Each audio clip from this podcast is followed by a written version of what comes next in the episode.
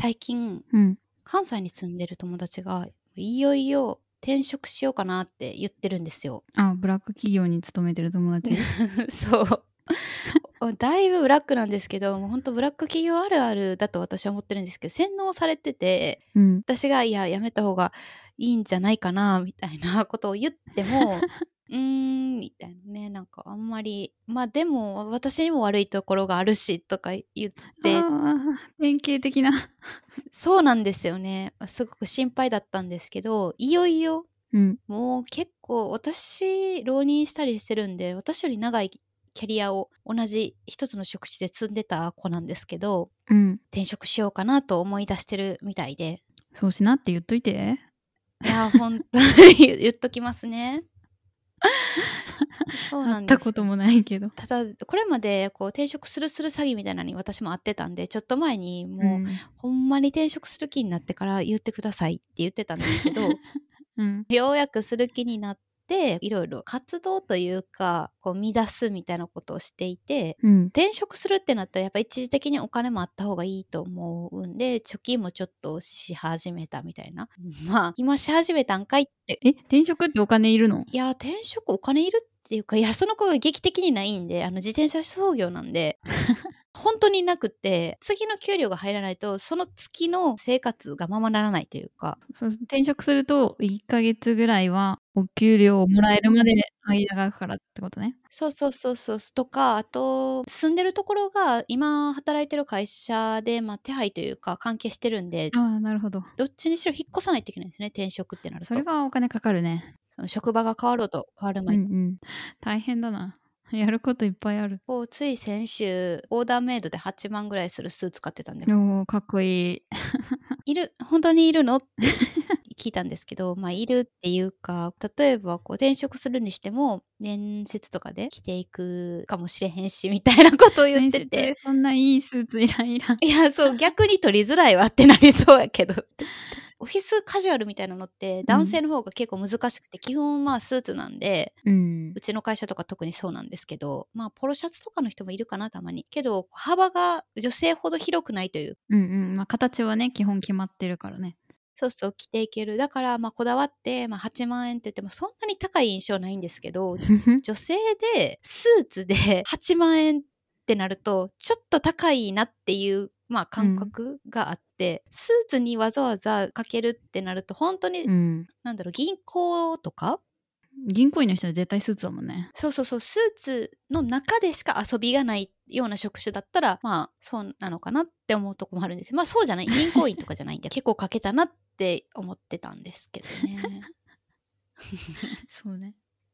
楽しそうで。私最近買った指輪うん。がうーん大体11万ぐらいしたんでそれよりは安かったみたいなこと言われて おおまあそうかって言ってちょっと、ね純金の指輪とオーダーメイドのスーツとまあちょっと全然タイプが違うと思うけどなーって思ったんですけど。まあでも、その人の問題は自転車操業してるとこだからね。あそうそうそうそう。同じ感覚で物嗜好品を買ってるというかあのはいいんですけど。私の20分の1も多分貯金持ってないっていう ところが 本当に怖い話はい。はーいそれでは、今週の 豆キャス。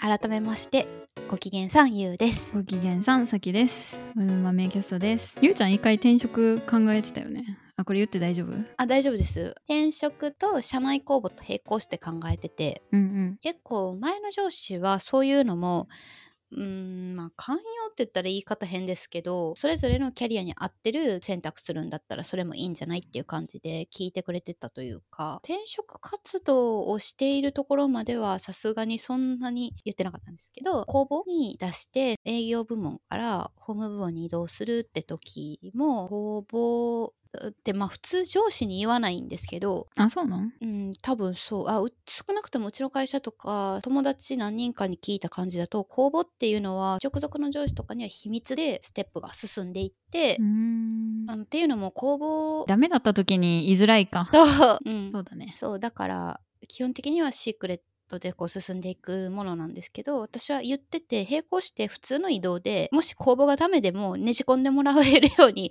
うんうん。濁ってたんで彼は知ってたし、うんうん。上司の上司も私がホームに移動したいっていうことは公募と同じタイミングの人事異動の上申で情報として入れてもらってたっていう感じだったんですけど、うんうん。まあ公募はそういうふうにかなりこう根回しをしてというかどどっちにしろ希望の部署に行けるようにはしてたんですけど並行してベンチャーへの転職を考えてましたね当時は。当時って言っても1年ちょっとぐらい前ですけどね。ええなんでまた？いやーなんで？大きい会社すごく大きい日本のまあもうザ・トラディショナルカンパニーみたいなところに勤めてるんですけどうん。まあそれはそれで結構やっぱり安定しててそうね。うん、福利厚生とかも充実してるし労働組合もしっかりあるし、うんまあ、そういうところはいいんですけどね。給料が、まあ、周りから見られてるよりはだいぶ低かったりとか、うんうんうん。前も言ってたねそれ。うん、そう。給料自体は今の給料自体はそんなに不満正直ないんですけど長期的に見た時にこう上がり幅とか見ているとキャリアステップ上がっていってもなかなかこう上がっていかないんですよね。うんうんうん。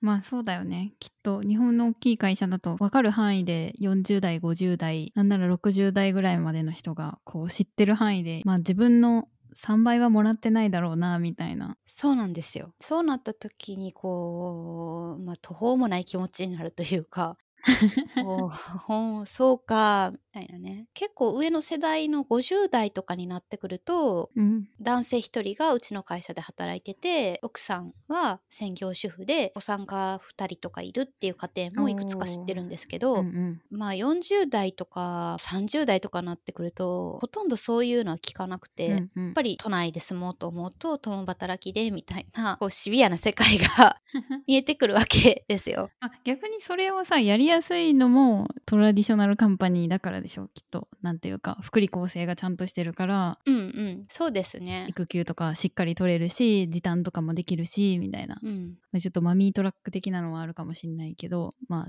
ちゃんとうまあそうですね。ポストが確保されていてこうサポートが周りからある程度。いやまあでももともといた営業の部署で言うと、うん、まあ育休産休はもちろん取れるし、うん。それで責められたりとかも、まあ、見たことないし同じ部署同じ部門に戻ってこれるんですけど同じような仕事量というか仕事のクオリティ、うんうん。を求められちゃうんですよね。営業のクオリティってまずスピードみたいなところがどうしてもあって、うん。なるほど。時間使ってなんぼみたいな。なんかいつも電話取れて当たり前そう。だから業務の量を相対的にというかまあ過去から比べて子供が生まれたことによって時短で減らしたとしてもうんうん。その仕事がいつ来るかとか、うん、そういうのってこう仕事10あったうち3つに例えしたとしてもその3つの中で起こってしまったらもううんうんうん。やっぱりしわ寄せがないわけじゃないというかその無理がないかっていうと無理はあるんですよ。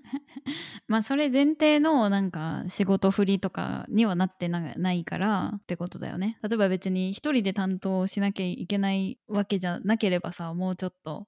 まあねまあねオンコール的なこの週末はこの人が担当みたいな割り振りとかができれば常にさ電話がかかってくるかもしれないみたいな。そのクオリティを常に一人で担保しなきゃいけないってうんしない、まあ、制度にしようと思えばできるけど基本的にはみんなそれをやっているのでそちら側に合わせざるを得ないみたいな話だよねきっと。そうですね。完全にはその体制を組み切れてないっていうのが実態なのかなって思うんですけどね。豆。豆。豆。豆。豆。の豆。キャストちょっと話それちゃいましたけど別にそこが不満で そうだそうだ。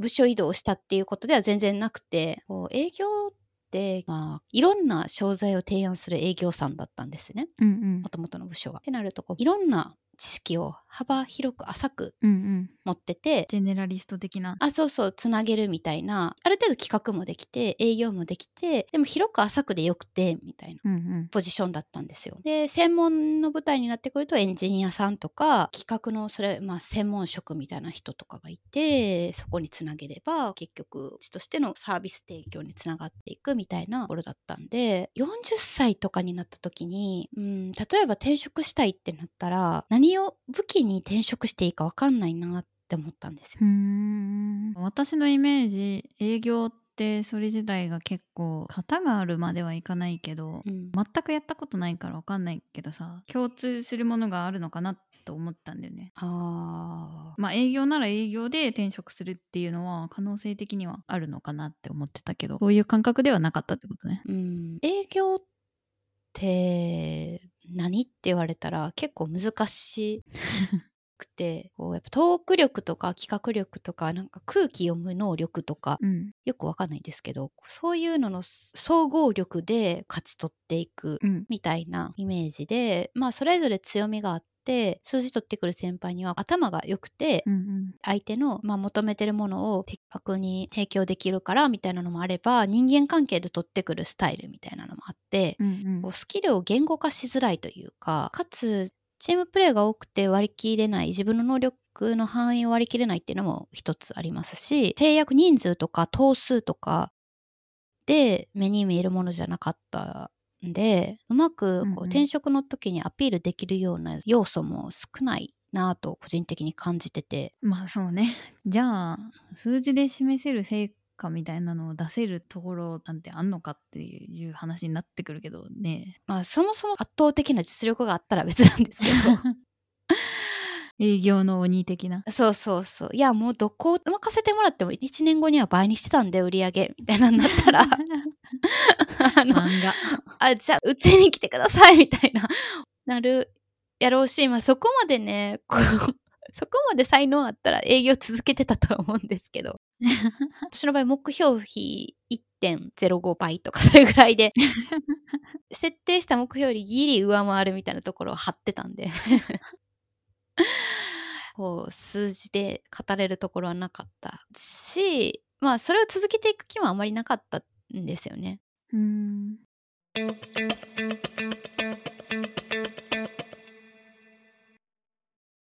いやもう学生の時とかさほんと何にも分かんなかったもんね。なんか働くって何ですかって思ってたもんずっと。そうか。まあそうですよね。学生の時もバイトしてしてましたよねしてたしてた。結構真面目にやってたよ、へえあまあものによるけど。チューターさんみたいなのやってましたよね。そうそう。予備校のその高校生クラスの、まあ、ティーチングアシスタントみたいな。うんうん。出てそれは基本的にそのクラス持ったら1年間絶対見てくださいっていう感じだったからへえ生徒と毎週今週あったことみたいなの書いてもらってそれをコメントつけて返すみたいな。別にやれって言われてないけどそういうのをやってたりとか。へえあ私はこう本当にいろいろしてて飲食も2軒お好み焼き屋さんと和食屋さんやってたしいいな。あと塾講師小学校に理科を教えてたしあとプログラミングって言ってもそんな HTML とか CSS とかちょっとだけ Ruby とかを教えるようななんかキャンプみたいなうん。に入ってチューターしてたりとかしてたんですけどちょっと和食屋さん肉体労働があんまりなかった。着物着てニコニコと荷物運んであとはちょっとお友達と雑談してるみたいな感覚やったんですけど。いいバイト。まあ雰囲気のいいところやったんでねそう。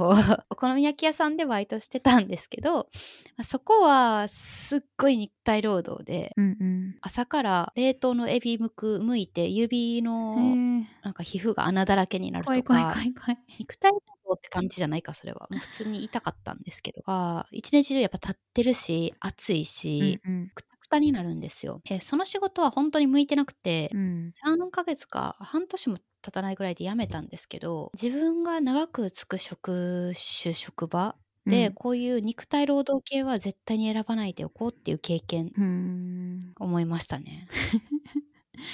そうか。私一時期さそう葬儀屋さんのバイトしてたんだけどおーお葬式屋さんで。何するんですか？アナウンスとか？葬儀の進行。へえあれバイトがやるんや。そうそう。まあまずシフトこの日この日入れますって入れといたら前日とか前々日とかに式あるんで入ってくださいってまず言われて。うん一番早くて2日前にしか決まんないから。うんうん。そうですよね。そうそう。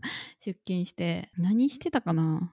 まず部屋の掃除してうん。席並べて、うん。まあ、持って帰ってもらうものを準備してうん。でお坊さんとか親族迎え入れてなんだろう弔問客の案内をしてお坊さんの誘導してあのお線香どうぞっていう案内して、うん。最終的にはお花切ってみんなに渡して棺の蓋閉めて出棺見送るみたいな。へえとか、まあ、あと法事だったらご飯を給仕というか飲食店みたいな感じ、うん。うんうん。そこはバイトもいたんだけど結構なんかそれを専業にしてる人みたいなのもいてお姉さんたちが。ってこと？正社員ってこと？社員じゃないんじゃないかな。フルタイムという概念でもないんだけど。呼ばれたらいつでも行きますっていう感じで。そうそうそう。でそれそこの収入だけで生きてるみたいな。へえでまあ時給とかも大体わかるからさこれぐらいの手取りでこういう感じで生活してるんだなって思っててまあこれなら生きていけるかって思ってて。